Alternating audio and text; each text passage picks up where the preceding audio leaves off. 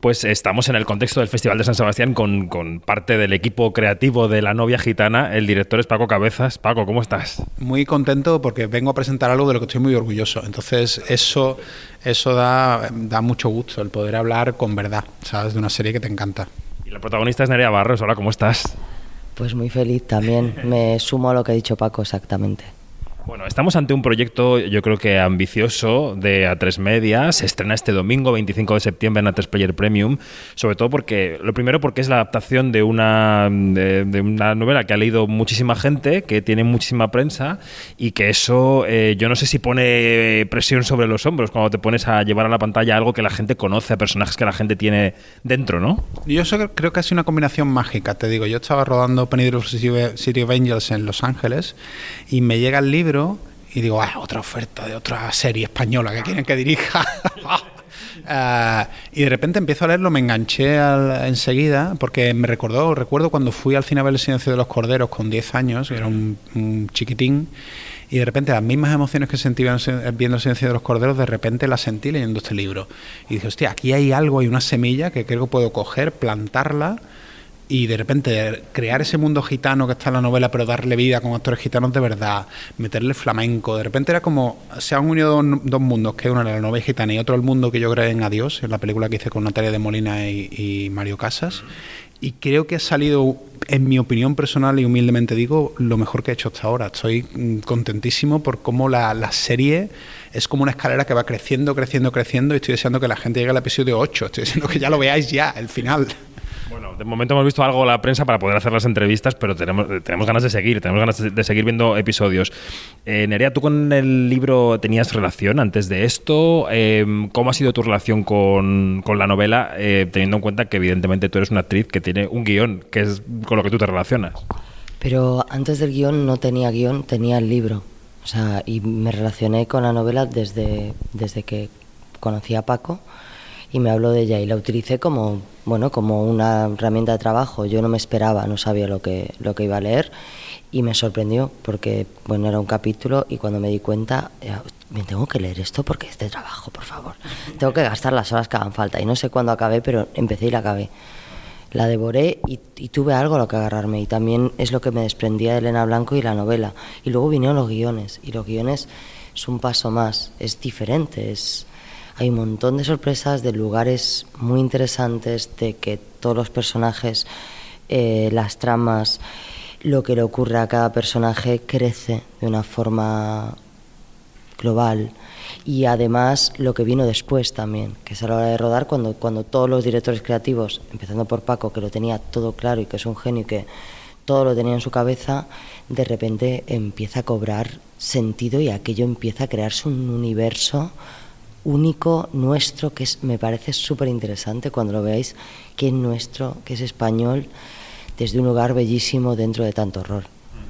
Quería preguntar a ambos por el personaje de Elena. No sé si la Elena que leísteis en la novela se, se, parece del todo a la que estamos viendo en la pantalla o ha habido que darle otros matices por el hecho de que, bueno, que un producto audiovisual no es una novela, es un, es un género distinto, digamos.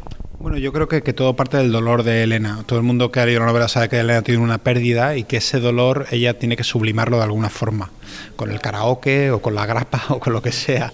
Y nosotros que hemos encontrado como una lectura mucho más interna en nuestro trabajo, que le da muchos más matices a, una Elena mucho más poliédrica y mucho más humana, creo. Eh, y no solo pasa con, Elena, sino con Chesca, con Orduño, con todos los personajes que para mí tienen que ser de carne y hueso. Hay un elemento tan sencillo como viendo Mero Vista, un de yo vi a Kane Winslet ahí y dije, hostia, es que no lleva maquillaje. Ni ella, ni, ni un montón de actrices en esa serie. ¿Y por qué no? O sea, que no tienen que llevar maquillajes las protagonistas femeninas porque Elena Blanco no tiene tiempo de maquillarse. Entonces, de repente, hay una verdad que te lo está diciendo en la pantalla, en cada arruga, en cada mirada, en, cada, en las ojeras, en todo que, tiene la suerte de tener una actriz con una mirada increíble que Nerea Barros. Y además encima hay una, hay una señal que Nerea Elena Barro Blanco. O sea, que, tiene como las mismas sílabas. O sea, hay unas desordenadas. Yo eh, conozco a Paco de algunas batallas, pero te quiero preguntar a ti cómo es él. O sea, quiero que me describas cómo es él en el proceso del rodaje. ¿Qué tipo de directores cuando está allí todo el circo montado? Porque hay directores que son más, mm, ¿cómo decirte?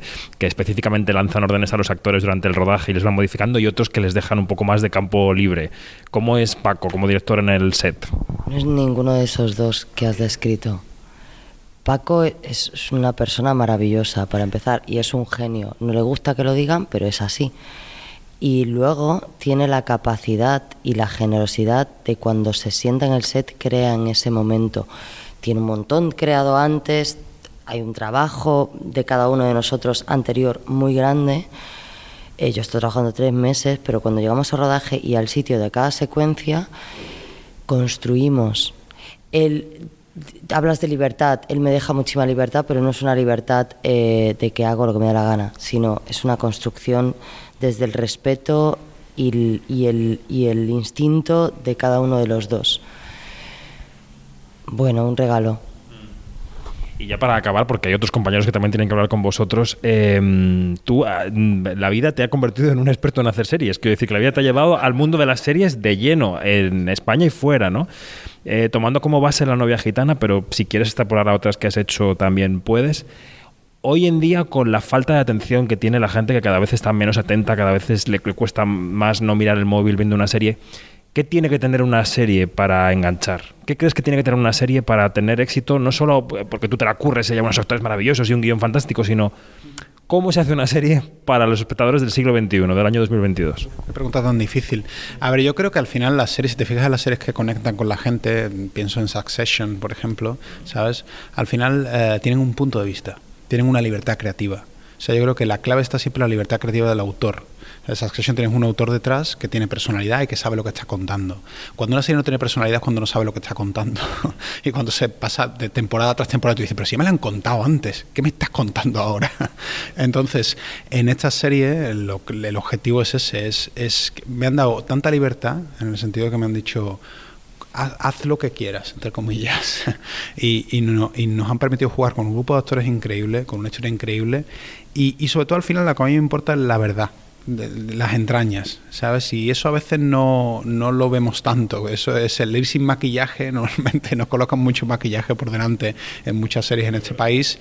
Y, y esta serie tiene la capacidad de ir de cara, de ir a corazón abierto. Como ejemplo, lo que te decía de la comunidad gitana, con actores gitanos de verdad. Eh, y, la serie creo que va a ser una sorpresa, o me encantaría pensar que va a ser una sorpresa y va a marcar época, ojalá, igual que a lo mejor marcó Antidisturbios, una serie maravillosa, eh, y que yo de verdad convino a la gente a que se enganche al primero y creo que le va a costar desengancharse a esa historia tan humana y tan, y tan potente de la novia gitana.